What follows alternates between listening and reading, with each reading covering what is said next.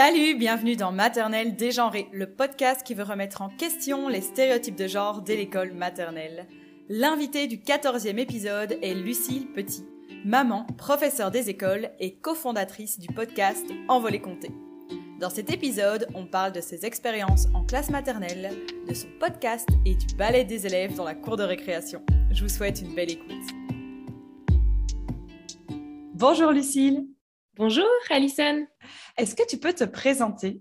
Oui, bien sûr. Alors, je m'appelle Lucille Petit, j'ai tout juste 30 ans. Je suis maman d'une petite fille de 2 ans. Et euh, alors, à la base, je suis professeure des écoles. Euh, j'ai enseigné en région parisienne pendant 3 ans. Et là, je viens de déménager donc euh, sur la côte atlantique. Et du coup, bah, comme je n'ai pas encore eu ma mutation, je me suis lancée il y a deux ans dans un podcast qui s'appelle Envolée Comté que j'ai cofondé avec euh, deux autres personnes, mais on y reviendra. Et euh, l'idée, c'est euh, de raconter des histoires aux enfants qui traitent de façon pas vraiment directe, mais de deux points principaux qui sont du coup l'égalité filles-garçons et le réchauffement climatique, enfin les, les problématiques en lien avec l'environnement, sous le biais du coup du narratif. Super, bah, j'étais déjà très contente qu'on puisse se rencontrer par rapport au podcast, par rapport à Envoler Compter, parce que c'est un podcast euh, que j'adore et comme tu dis, on aura l'occasion d'en reparler un peu plus tard. Mais euh, j'étais aussi surprise et ultra heureuse de savoir que tu étais professeur des écoles et qu'on allait aussi pouvoir aborder un peu euh, bah, ce sujet-là. Moi, ce que je me suis demandé en premier, c'est qu'est-ce qui t'a amené à te questionner sur les stéréotypes de genre? En fait, c'est venu vraiment un peu sur le tard. J'ai eu une éducation assez classique, euh, je dois dire, avec une bonne répartition euh, bien genrée euh, des tâches, etc. et, j'ai grandi du coup en milieu rural plutôt, et je ne m'étais pas vraiment interrogée sur tout ça. Enfin voilà, j'ai fait une scolarité vraiment classique. Je me suis orientée vers des études de lettres où il y avait, enfin, je pense que dans ma promo, il devait y avoir trois garçons. Et du coup, bah, je, ne me suis pas vraiment posé de questions, quoi. Je traçais ma route. Après, je suis arrivée du coup dans des études en lien avec l'enseignement, pareil, pour passer le, CRPE, ben, il, y avait, très peu de garçons, etc. Et en fait, euh, je crois que j'ai eu un peu un, déclic pendant ma première année d'enseignement, et notamment pendant la formation, où j'ai commencé à me dire, euh, ben en fait, euh, il n'y a que des femmes là autour de moi, et les enfants dans leur première année de maternelle, il n'y a que des femmes qui s'occupent d'eux, que ce soit les ATM, les instits, enfin vraiment, c'est un milieu qui est très très féminin. Et je me demandais un peu où étaient, les hommes et, pourquoi ils n'étaient pas là, en fait. Et du coup, euh, en remontant de fil en aiguille, euh, j'en suis venue vraiment à m'intéresser à ces questions et euh, à me dire qu'il y avait quand même un, souci dans la façon dont on percevait ça et aussi dans la façon dont on faisait passer aux enfants, que ce soit de façon consciente ou, inconsciente, enfin surtout inconsciente, parce qu'on est beaucoup dans la reproduction quand même de ce qu'on a vécu en tant qu'institut, enfin, je trouve. Et du coup, voilà, j'ai vraiment commencé à, réfléchir à tout ça après, j'ai aussi la chance de rencontrer euh, les bonnes personnes au bon moment qui m'ont aussi fait, euh, grandir sur ces questions-là.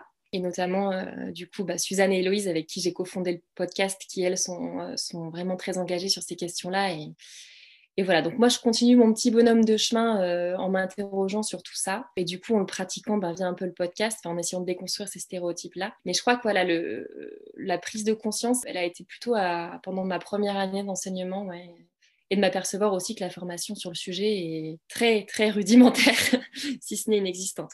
Pour toi, pourquoi est-ce que ce serait important de questionner les stéréotypes de genre dès l'école maternelle? Parce que c'est là que tout commence. Euh, je pense que la maternelle, c'est quand même... Euh, on est encore avec des enfants qui sont, qui sont tout neufs, tout frais. Hein. C'est la, la première porte d'entrée pour beaucoup d'entre eux dans la collectivité. Bon, il y en a pas mal qui vont en crèche, etc. avant, mais euh, c'est vraiment de par le fait que l'école maternelle est, est, devenue obligatoire et c'est vraiment la première fois que les enfants vont se retrouver euh, confrontés, j'ai envie de dire, à, ces questions-là aussi euh, dans l'espace de la classe et dans l'espace de la cour de récréation. Je pense que c'est là que, ça se joue vraiment. Alors après, parce que les bagages ne sont pas les mêmes euh, dans les familles, mais ça c'est pour tous les, tous les sujets. les enfants viennent de là où ils viennent et avec les questionnements qui sont propres à chaque famille. Et je pense que c'est vraiment très, ça serait important en tout cas de pouvoir j'allais dire faire table rase, mais c'est pas la bonne expression, mais de pouvoir euh, faire que les enfants rentrent à l'école maternelle comme si c'était une page blanche et sans qu'il y ait euh, toutes ces injonctions présentes dès la première journée d'école et que euh, beaucoup d'entre nous, en tant qu'institut, on, reproduit sans même s'en rendre compte. Quoi. Ouais, ouais, et j'ai envie un peu de revenir sur ce que tu disais, c'est c'est un environnement qui est très féminin. il y a beaucoup de femmes en fait. Et pour toi, qu'est-ce que ça fait, tu crois, pour les enfants? Bah déjà, euh, je pense que le fait que la maternelle, encore plus que le primaire, parce que les, euh, les hommes choisissent plus l'école primaire en termes d'enseignement s'ils ont le choix. Alors, il y en a pendant leur année de stage, etc., les premières années où tu choisis pas du tout, où tu te retrouves plongé dans des maternelles, et il y en a qui adorent ça. J'ai rencontré des collègues masculins qui vraiment euh, eux aussi pris conscience de la chose et du coup euh, se sentent en plus investis dans une, mission en étant euh, bah, le seul homme présent dans l'école. Mais pour beaucoup, c'est vrai qu'ils sont pas forcément très à l'aise parce que je pense que la partie soins, quand tu retrouves plus dans les maternelles, la partie aussi contact avec l'enfant un peu plus physique que tu as après que tu perds par la suite, par les câlins, voilà, en réconfortant les enfants, en s'occupant. Bon, il y a les ATSEM qui s'occupent de ça, mais des fois, en tant qu'institut, ben, tu es aussi obligé de t'occuper euh, physiquement d'un enfant euh, qui a eu des petits, euh, des petits soucis. Et du coup, ce côté soin-là, ben, il est assuré que par des femmes. C'est ce qu'on retrouve à plusieurs niveaux de la société, hein, les aides-soignantes, les infirmières. C'est bon pour les femmes, quoi. Les hommes, ils s'y frottent pas trop le côté très affectif que tu peux retrouver du coup dans, la relation aux enfants en maternelle et qui est vital pour eux. Hein, mais même par la suite, ben, je crois qu'il il effraie pas mal il fait pas mal euh, les, hommes, en tout cas, euh, ce côté euh, voilà, très émotionnel. quoi. Ouais, je suis d'accord avec toi. Et justement, j'allais te demander un peu quelle place avait le genre dans le monde scolaire en ce moment. Bah, tu as déjà répondu à une partie de la question. Est-ce que ça te fait penser à d'autres trucs, toi? Moi, ce qui m'a.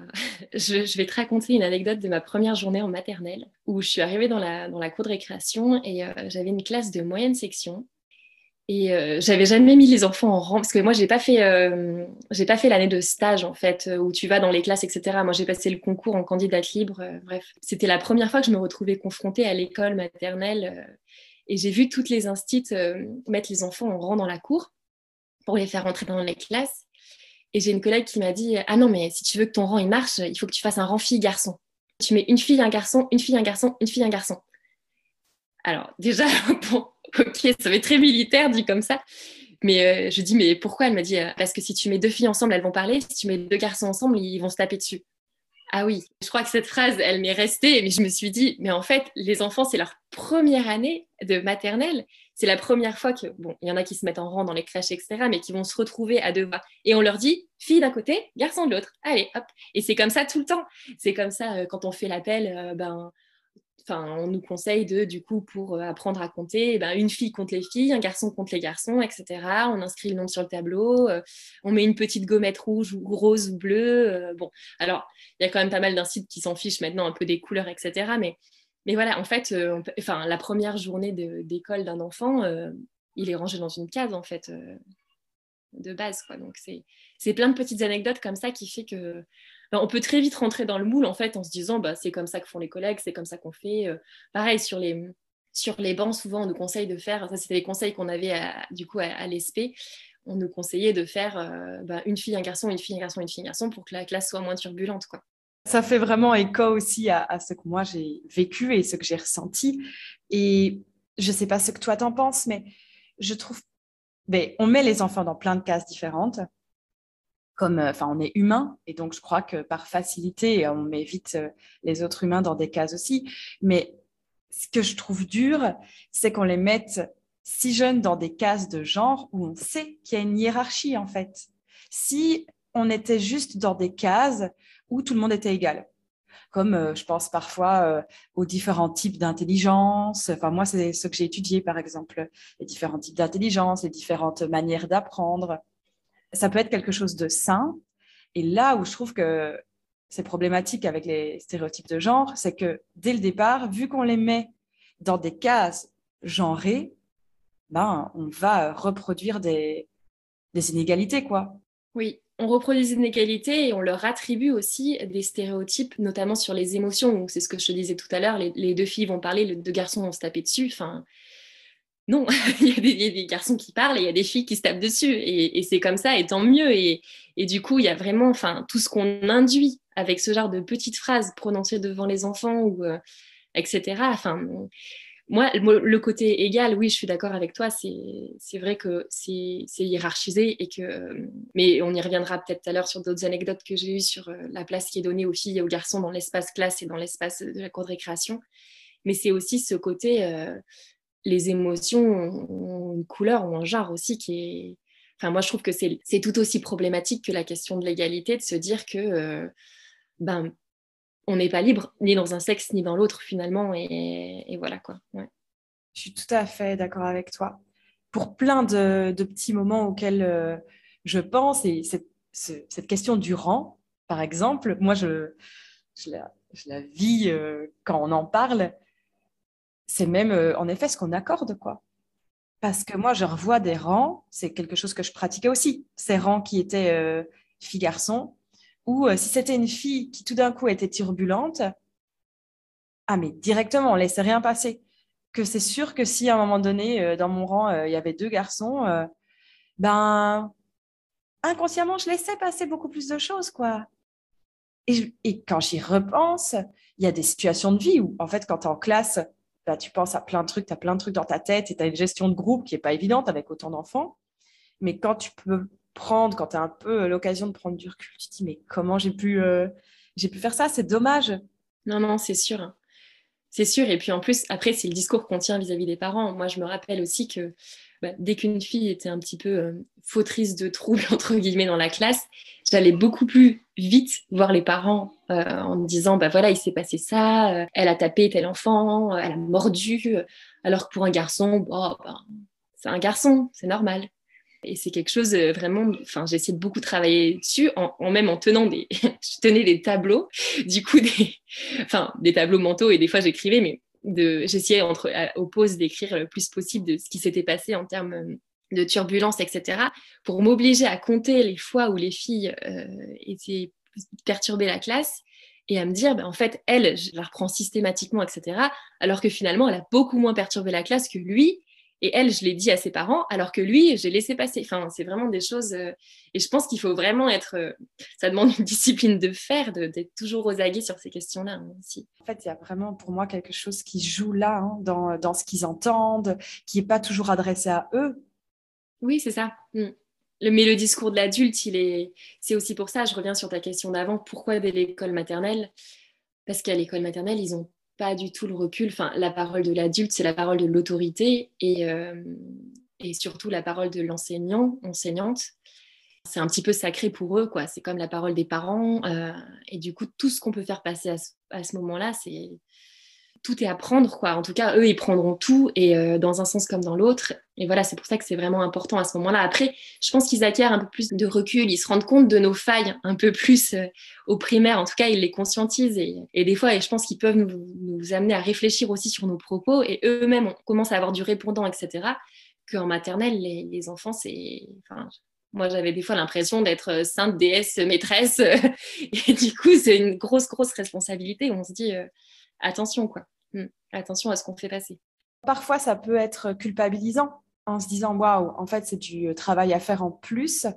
Et à la fois, je me dis, ça peut aussi être euh, très valorisant de se dire, bah, en fait, c'est aussi ma mission d'essayer de rendre ça vraiment le plus égalitaire. Je, je, pense que ça peut être joli aussi de le voir comme ça. Puis je pense que les enfants, ils sont sensibles aussi. Et, euh, et tout ça, ça participe à un climat de classe qui est plus apaisé, je trouve aussi, de travailler sur ces questions-là parce qu'en traitant de l'égalité euh, filles-garçons, euh, ben, on traite aussi de la façon dont ils s'expriment entre eux, dont les adultes leur parlent aussi. On traite des différences. Enfin voilà, on traite de tout ça et, je pense que ça peut que les ouvrir à des choses meilleures et ça peut que aussi apaiser un, petit peu les rapports entre eux, les rapports avec les adultes et, euh, apaiser le, climat de classe.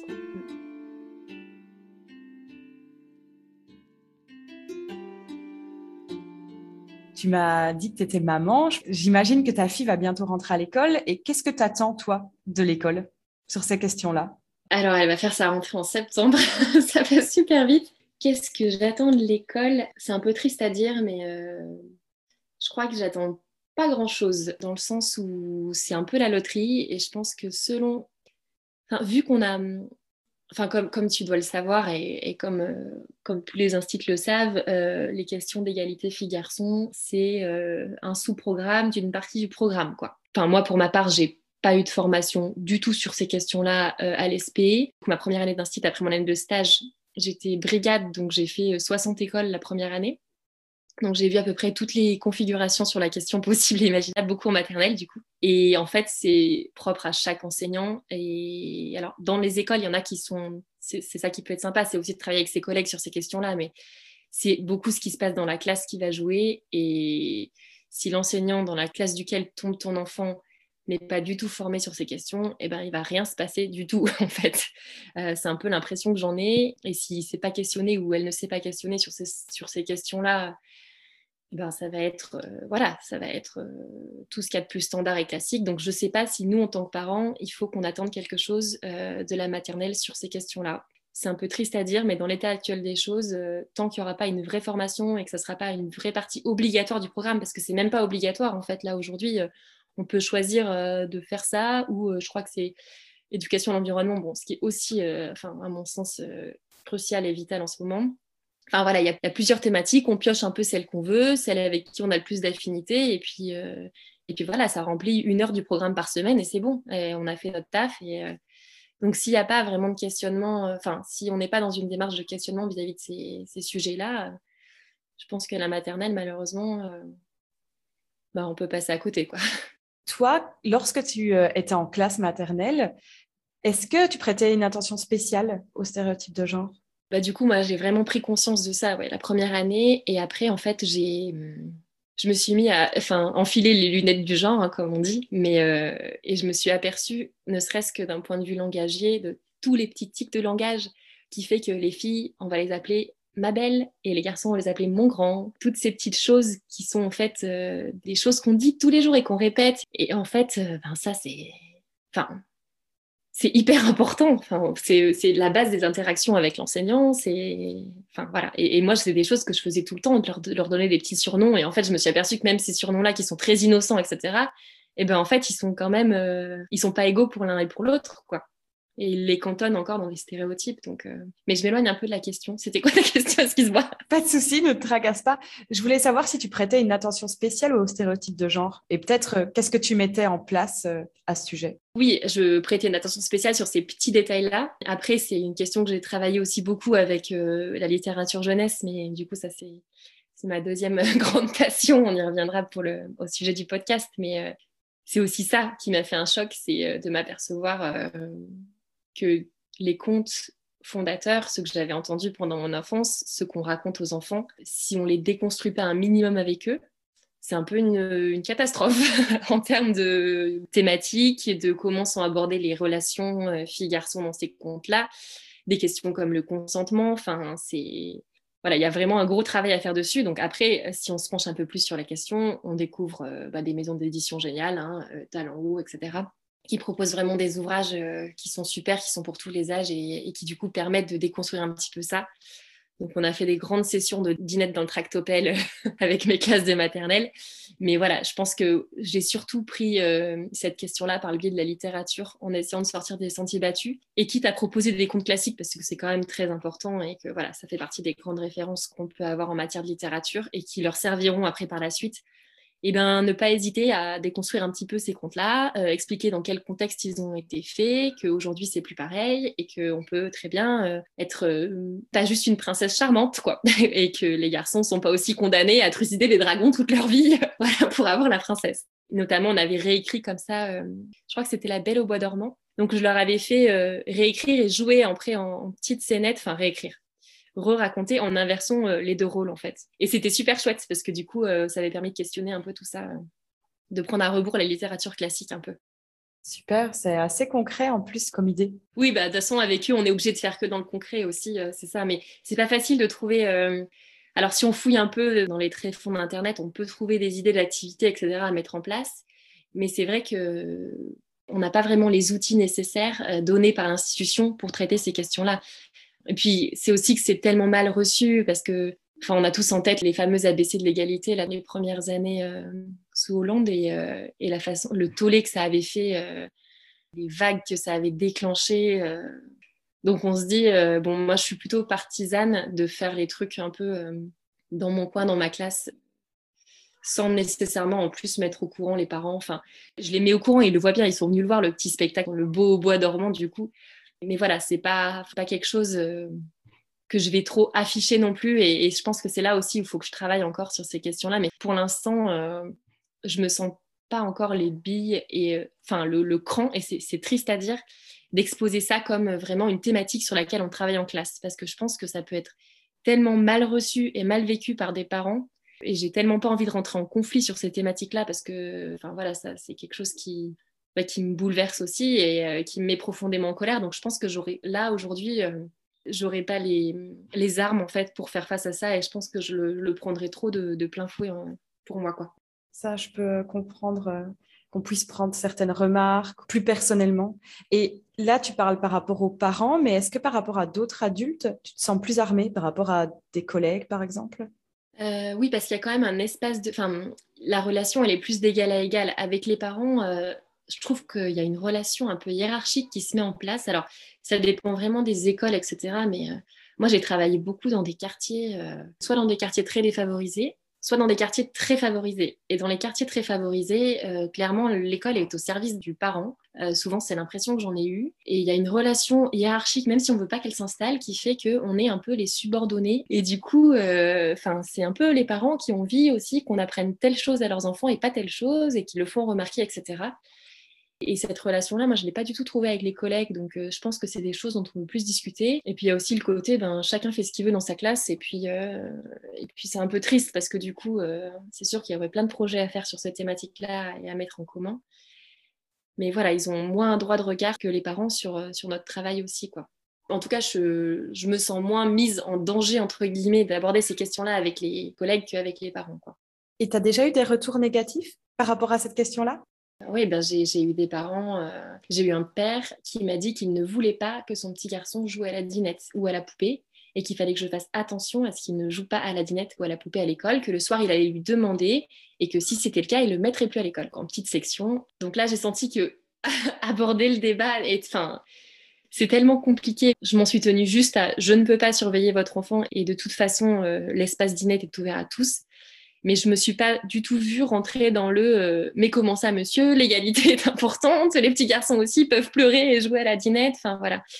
Et après sur le travail que j'ai fait euh, avec les enfants oui une fois j'ai une maman qui m'a dit euh, mais euh, ah là là, vous allez en faire des efféminés, parce qu'on avait travaillé sur un livre des émotions et son petit garçon lui avait ramené un dessin. C'était sur l'album Aujourd'hui je suis, là, avec les poissons. Et euh, en fait, les enfants euh, parlaient des émotions et, et, du coup, je les avais invités à visiter un peu leurs émotions et dire ce qui les rendait tristes, etc. Et ensuite, on l'avait noté, chaque enfant était reparti avec son petit dessin et tout ça. Et la mère était venue me voir avec le dessin en disant Non, mais moi, c'est pas pour rien que je dis à mon petit garçon qu'il faut qu'il arrête de chouiner pour un oui ou pour un non. Là, vous allez en faire des efféminés, à toujours pleurer, machin. Mais c'est drôle parce qu'en fait, chaque retour que j'ai eu négatif, c'était plutôt sur des petits garçons, en fait. Finalement, les petites filles, euh, j'ai l'impression que c'est plus insidieux. C'est compliqué parce que Enfin, c'est fou comme le patriarcat enferme aussi bien les hommes que les femmes. Enfin, finalement, euh, on est sans doute les grandes perdantes de la chose, mais les hommes, ils ont tellement, tellement aussi à gagner, à, avoir plus d'égalité parce que la pression qui, qui, est sur leurs épaules euh, dès le plus jeune âge euh, sur ces questions-là, euh, les émotions, enfin voilà. Une petite fille qui joue aux voitures, enfin, je n'ai jamais eu de parents qui m'ont dit interdit pour elle de jouer aux voitures, quoi. En effet, c'est des questions qui sont compliquées vis-à-vis des parents. Et là où je te rejoins aussi, c'est que ce que j'aimerais viser, c'est l'égalité. Et c'est pour ça que je ne crois pas qu'il y ait quelqu'un qui soit perdant là-dedans. Mais bon.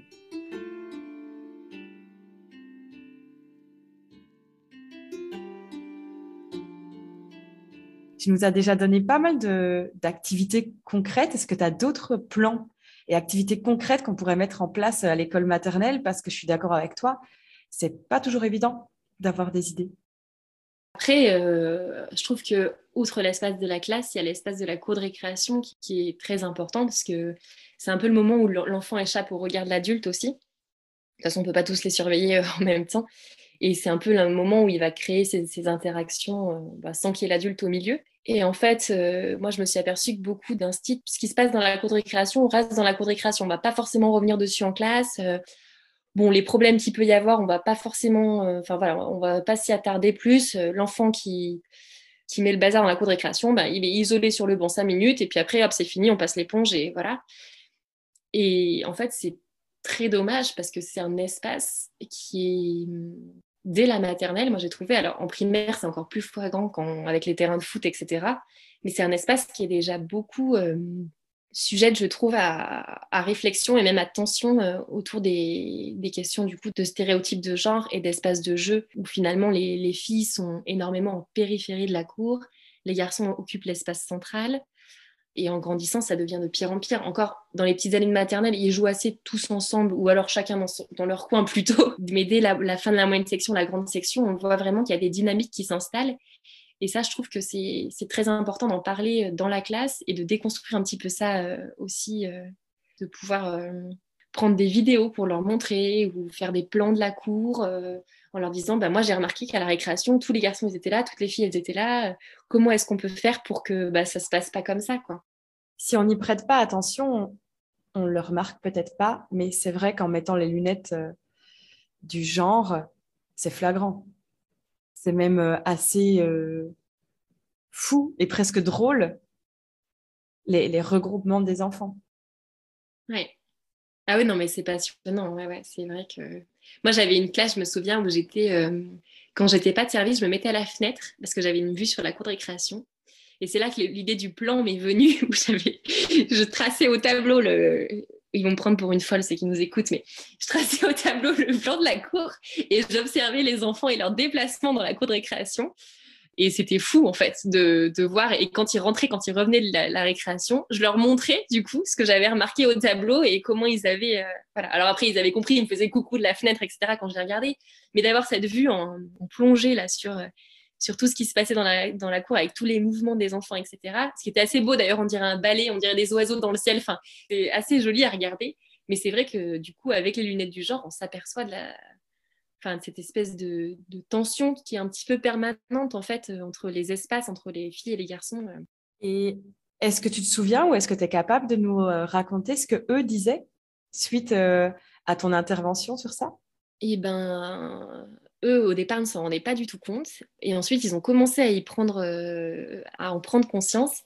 Et du coup, que la cour de récréation était à tout le monde. Et les filles ont commencé à s'installer un petit peu dans des endroits stratégiques, du coup, pour occuper des espaces qu'elles n'occupaient pas du tout avant. Et c'était super intéressant de voir euh, que bah, petit à petit, ça grignotait un peu du terrain. Enfin, elles, elles arrivaient à grignoter un peu du terrain sur, du coup, euh, l'espace des garçons. Et les garçons, du coup, comme il y avait d'autres espaces qui étaient vidés par les filles, et ben voilà. Et finalement ils arrivaient beaucoup plus à se mélanger parce qu'il y en avait certains qui restaient là d'autres qui restaient à côté et, et ça brassait et c'était beaucoup plus mais voilà parce qu'on en a beaucoup parlé etc et après même quand j'étais de, service du coup pour les récrés ils venaient me voir et me disaient il y a un tel qui est là-bas euh.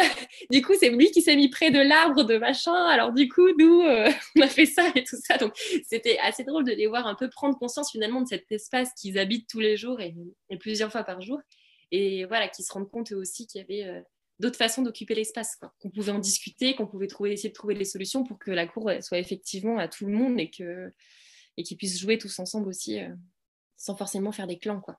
Et puis cette cour de récréation, c'est un moment quand même très particulier, je trouve, dans la vie de classe, surtout pour les tout petits. Où euh, moi, je me souviens que c'était un moment de stress parce qu'on passe d'une classe qui est euh, un endroit très ritualisé déjà, où ils savent à quoi s'attendre minute après minute, où ils sont avec euh, les mêmes enfants, les mêmes personnes adultes.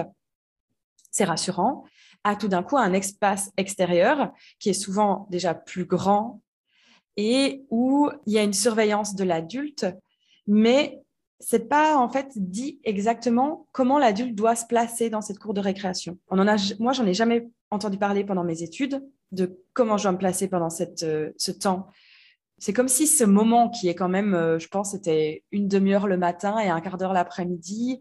Et je pense qu'il y avait aussi un temps, euh, le temps de midi, où on ne m'a donné aucune indication.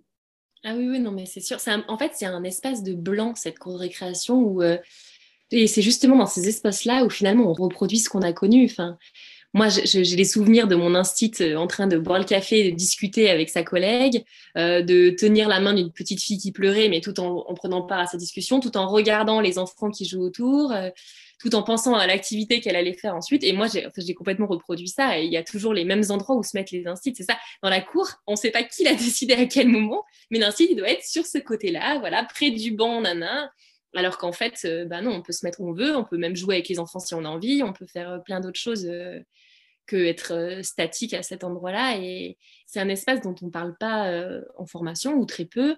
C'est un espace dont on ne parle pas forcément en réunion entre enseignants, sauf s'il y a vraiment des problèmes majeurs. Souvent, c'est les toilettes qui fuient, quoi.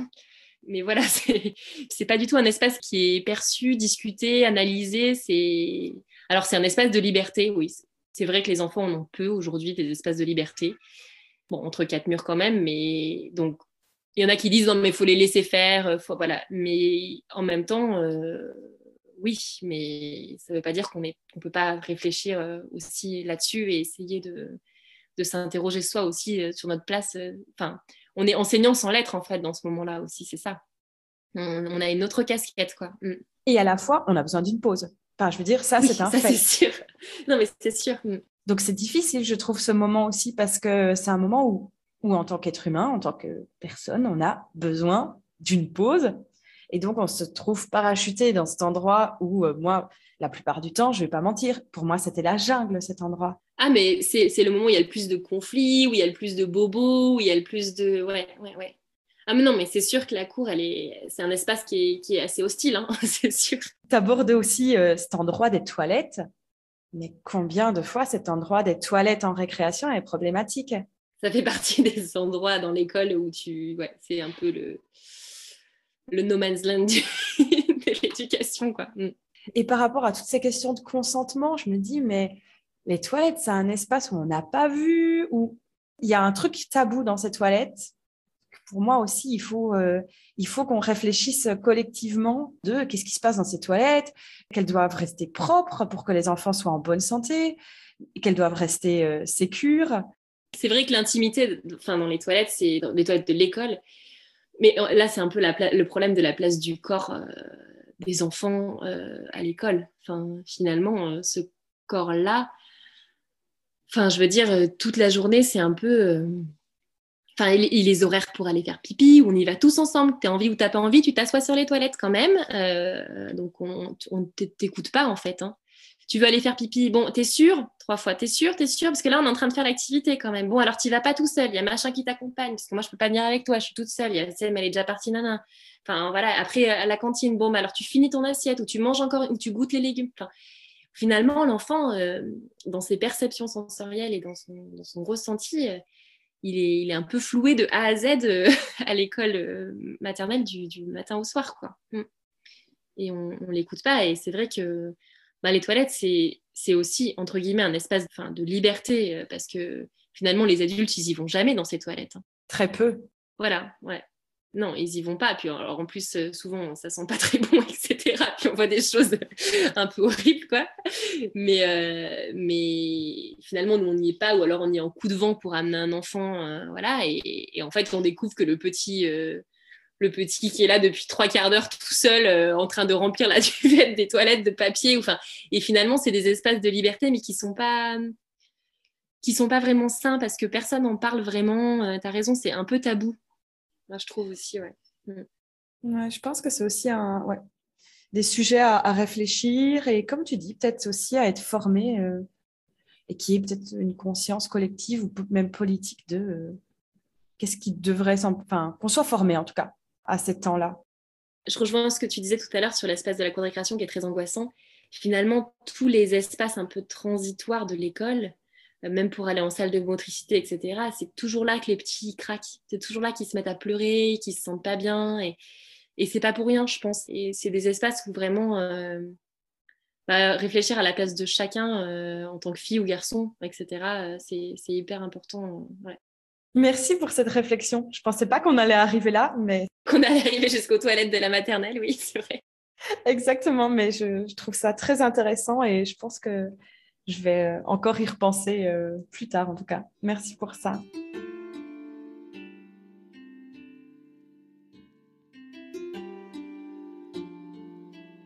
Je voudrais qu'on aborde le podcast En volet compté. Tu es cofondatrice du podcast qui est destiné aux enfants de 3 à 10 ans. Est-ce que tu peux nous en parler? Je commence peut-être par les origines, non? C'était pendant le premier confinement, où les écoles étaient fermées, euh, les bibliothèques étaient fermées, etc moi, j'étais très amie avec du coup deux filles que j'avais rencontrées dans mes études de sciences de l'éducation, mais ce n'était pas le parcours pour être enseignante, c'était un parcours recherche. Héloïse Pierre, qui a, fondé euh, Topla, qui est une boîte d'édition euh, de jeux, qui a pas mal fait des jeux du coup sur la question euh, des constructions des stéréotypes de genre. Et Suzanne Joly, qui elle est formatrice égalité euh, filles-garçons. On était restés en contact après nos études. J'étais un peu moins sensibilisée qu'elle au départ sur ces questions-là. Je dois vraiment dire qu'elles m'ont, elles m'ont pas mal ouvert la voie. Et pendant ce premier confinement, ben, on s'est retrouvés à se dire euh, mince, euh, tout est fermé pour les enfants. Ils ont que les livres de chez eux, donc il y en a certains qui en ont un ou deux, et puis euh, c'est tout. Comment faire pour qu'ils aient encore accès à l'imaginaire et les faire sortir un peu de leurs quatre murs Donc Héloïse avait déjà un pied dans le podcast avec un, autre podcast qu'elle avait fait, et elle nous, a dit ben, moi, je, pense qu'on pourrait leur faire un podcast d'histoire. Il se trouve qu'elle savait que moi, j'écrivais pas mal de, choses pour enfants, pour adultes, enfin bref, pas forcément sur ces questions-là, mais euh, j'ai énormément raconté d'histoires aux enfants euh, que j'inventais au fur et à mesure dans mes classes. On s'est lancé là-dedans, on s'est lancé dans un volet compté. Et très vite, euh, on s'est posé la question du format. Donc, moi, j'avais vraiment envie de développer des histoires longues parce que je voulais vraiment rentrer dans la psychologie des personnages. je voulais aborder du coup des thématiques pas, pas superficielle. Et faire euh, une histoire de 10 minutes, ça me paraissait compliqué, euh, du coup, pour euh, vraiment créer un attachement au, personnage, etc. Donc, on s'est lancé sous un format de série audio. Donc, les épisodes font à peu près tous entre 7 et, 12 minutes. Et par histoire, il y a entre 5 et 7 épisodes. Comment tu les écris, ces histoires? Avant chaque histoire, déjà, on se met d'accord sur les valeurs qu'on veut transmettre dans l'histoire qui arrive. C'est-à-dire qu'on va tout donner des valeurs qui nous animent. Du coup, sur les deux thématiques dont je parlais tout à l'heure, donc il y a cette thématique d'égalité euh, filles-garçons qui revient dans toutes nos histoires. Alors, sous différents biais, ça peut être la thématique même de l'histoire, ou ça peut être juste des traits de caractère des personnages, euh, une réflexion aussi sur l'écriture et, l'emploi d'adjectifs ou de, noms qui ne sont pas forcément genrés. Ça, c'est aussi quelque chose euh, à laquelle j'essaie de m'éduquer, mais ce n'est pas forcément évident. Donc, on fait une liste de toutes ces valeurs-là. L'autre point, c'est la préservation de, l'environnement et de la biodiversité, qu'on essaie aussi de mettre en lumière sur toutes les histoires. Et après, il y a d'autres valeurs euh, un peu annexes qu'on essaie de faire apparaître, mais on cible un petit peu. Pour certaines histoires, ça peut être euh, bah, la solidarité entre les peuples, euh, le sens du partage. enfin voilà, on essaie vraiment d'ouvrir un petit peu à d'autres choses. Du coup, une fois qu'on s'est mis d'accord sur ces valeurs, on choisit plus ou moins un lieu, un contexte. Souvent, j'ai ma petite idée dans la tête, mais ça peut être aussi en fonction de ce qu'elles ont envie, elles, d'explorer. On a eu l'Égypte antique, on a eu euh, des pirates, on a eu euh, plusieurs, euh, plusieurs thématiques différentes. Et ensuite, moi, je construis mon histoire avec des personnages clés. Je fais un synopsis, on le valide tous ensemble, et ensuite, je me lance dans la rédaction.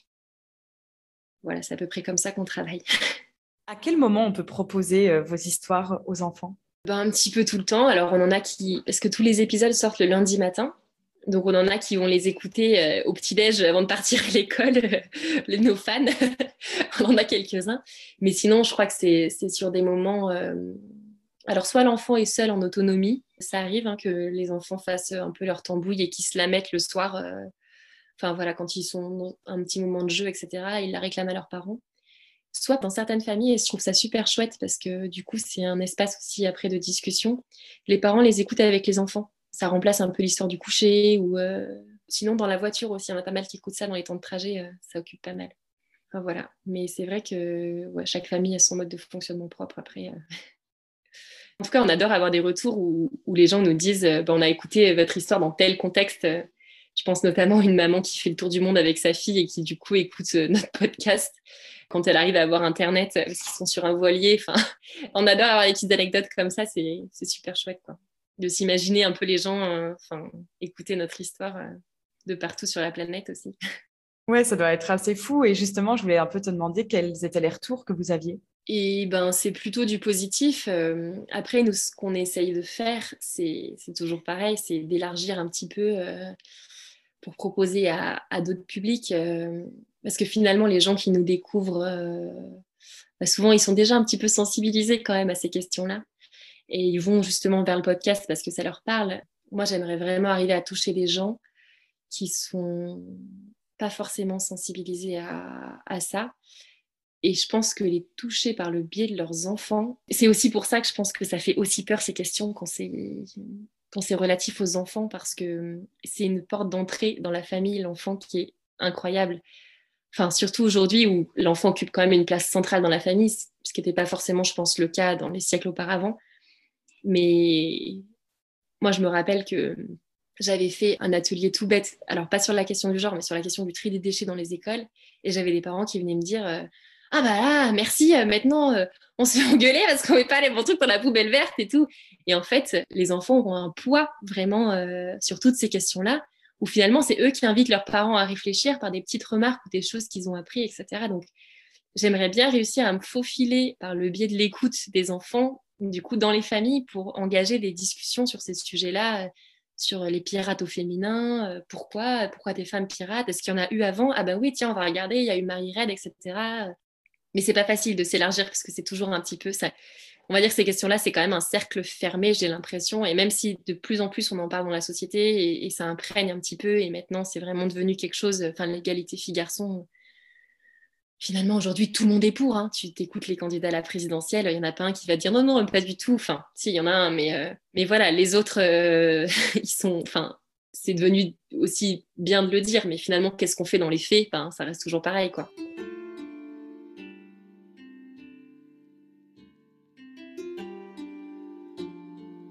En ce moment, je, me pose vraiment des questions par rapport aux situations de vie de tous les jours où des stéréotypes se glissent, que nous aussi on reproduit inconsciemment. Et je voulais savoir si toi, euh, il y avait une situation que tu aimerais mettre en lumière afin qu'on y soit euh, davantage euh, attentive et attentif. Moi, je crois que c'est vraiment l'histoire des, petits noms qu'on peut leur donner à l'école. Ça, c'est vraiment, je trouve, le genre de tout petits détails auxquels on ne fait pas attention parce qu'on reproduit, on, répète ce qu'on a entendu nous. Et en fait, dans ces surnoms-là, ben, finalement, ou même les adjectifs qu'on peut, peut dire euh, aux enfants sur eux ou sur les autres. Même les compliments qu'on leur fait, ça peut être tout bête, mais les compliments qu'on leur fait, ben, finalement, ils sont orientés tout le temps. Et, et c'est ça. Et, les garçons, ils sont, ils sont intelligents, ils sont vifs, ils sont. Voilà. Et les filles, elles sont, elles sont posées, elles sont concentrées, elles sont. Voilà. Et c'est des, choses finalement qu'on finit par. Je suis même pas sûre qu'en fait, ils soient comme ça, les enfants, pas du tout. Mais en fait, c'est tellement des choses qu'on s'habitue à dire et à remarquer que finalement, bah, ils finissent par l'être parce qu'on remarque plus que ça chez eux aussi. quoi. Et effectivement, d'appeler une fille euh, cinq fois par jour en disant Ah, ma belle, est-ce que tu peux aller me chercher les crayons Et mon grand, est-ce que tu peux venir aider machin? Et du coup, finalement, bah, eux, ils, voilà, c'est bon, ils ont intériorisé le truc et voilà. Quoi. Oui, je pense aussi. Merci Lucille. Moi, j'ai fait le tour de toutes les questions que je voulais te poser. J'aurais plus que la dernière pour les bons plans. Est-ce qu'il y a d'autres choses que tu voulais aborder? Oui, alors pour revenir sur, sur Envolé Compter, euh, une minute. L'autre question aussi que je trouve très importante, et, là vraiment dans les histoires, c'est ce qu'on essaie de mettre en avant, c'est la question des émotions et de la gestion des émotions. Et ça, euh, c'est quelque chose que... Il y a un manque de formation criant, en tout cas en France, sur le sujet sur la gestion des émotions à l'école, etc. Enfin, c'est un peu le sujet tarte à la crème où tout le monde en parle, mais en fait, finalement, euh, personne n'a vraiment les bons outils pour le faire. Et, cette question de l'empathie, surtout, qui est réservée essentiellement aux personnages féminins dans les histoires, beaucoup. Et finalement, les garçons, euh, leur sens de l'empathie, euh, on ne travaille pas ou très peu. Et c'est vraiment pas une caractéristique qu'on leur attribue à eux. Et moi, je crois que c'est le point vraiment où je trouve que là aussi, on peut faire passer beaucoup, beaucoup de choses sans mettre les pieds dans le plat, euh, juste par le biais du narratif et euh, juste avec des petites, euh, des moments où voilà, les garçons pleurent librement dans les histoires, où les filles se mettent dans des colères noires. Enfin voilà, c'est des, des, moments aussi où personne va leur dire calme-toi, enfin, etc., où elles ont le droit aussi de tout éclater sur leur passage. Et ben c'est par ces moments narratifs-là dans les histoires, je pense qu'on peut faire passer énormément de messages. C'est ça, et je crois qu'on n'en parlera peut-être jamais assez. Ça rejoint du coup le, ben le, le, bon plan. Eh ben, je t'écoute alors. Euh, non, mais ça, je pensais à ça parce que c'est un livre que j'ai lu il y a vraiment il y a une semaine avec ma fille, je crois. C'est euh, Les grands garçons pleurent aussi. Et c'est un livre super sur. Euh, bah, en plus, ça, ça, parle de l'école parce que c'est un, un, garçon, petit garçon qui change d'école. Et du coup, il va dans une nouvelle école, il a peur, etc. Et, et son, son, père arrête pas de lui dire sur le chemin de l'école, mais enfin, les grands garçons, ça pleure pas. Allez, tu vas pas pleurer, etc. Et sur le trajet pour aller à l'école, il voit plein d'hommes qui pleurent pour des situations du coup euh, de vie courante. interroge aussi ce qu'on raconte aux enfants, les petites phrases qu'on leur dit euh, sur justement sur les émotions, etc. Et finalement, dans la vie réelle, ben, bien sûr que ça pleure et enfin bien sûr que les hommes pleurent, les filles se mettent en colère, etc. Et, voilà. Donc vraiment, c'est un, livre que j'ai que j'ai beaucoup, enfin que j'ai trouvé très chouette. Les dessins sont très beaux. Et sinon, bah, je fais un petit peu euh, la pub pour ma copine Suzanne, mais euh, son site euh, du coup de Suzette décolle les étiquettes parce qu'elle est formatrice à l'égalité filles-garçons. Voilà, il y, a plein d'idées d'activités à faire avec eux sur ces questions-là. Enfin, moi, je trouve qu'il est très bien fait, il est très facile à utiliser. Je pense que ça, peut être une ressource de référence pour beaucoup d'enseignants ou de personnes qui travaillent avec les enfants. Merci pour euh, ces bons plans. Euh, moi, je voulais parler du livre euh, Tu vas être papa de Cédric Rosten. Vous le connaissez peut-être sous le nom de Papatriarcat. C'est son podcast. Je sais qu'il y a beaucoup de parents qui écoutent Maternelle dégenrée et donc je voulais les inviter ben, à découvrir son podcast qui je trouve est très intéressant. Et puis, moi, c'est un livre que je pense acheter à pas mal de futurs parents j'invite euh, toutes et tous euh, à découvrir euh, ce qu'il a écrit. Merci Lucille pour cette conversation, pour ce moment. Eh bien de rien, merci de m'avoir donné cet espace de parole du coup dans Maternelle dégenrée. Avec plaisir. C'était le 14e épisode de Maternelle dégenrée, le podcast qui veut remettre en question les stéréotypes de genre dès l'école maternelle. Merci à Lucille Petit pour cette conversation. Le lien pour écouter son podcast Envolée compté se trouve en description de l'épisode. Vous pourrez écouter l'épisode suivant, le dernier mercredi du mois prochain. En attendant, je vous invite à suivre la page Facebook et Instagram du podcast pour plus de bons plans. N'oubliez pas de vous abonner pour ne rien manquer. Si vous aimez le podcast, pensez à lui mettre 5 étoiles sur Spotify et un commentaire sur iTunes. Ça prend quelques secondes et ça permet vraiment de donner de la visibilité aux émissions. Parlez-en autour de vous. Merci et à bientôt.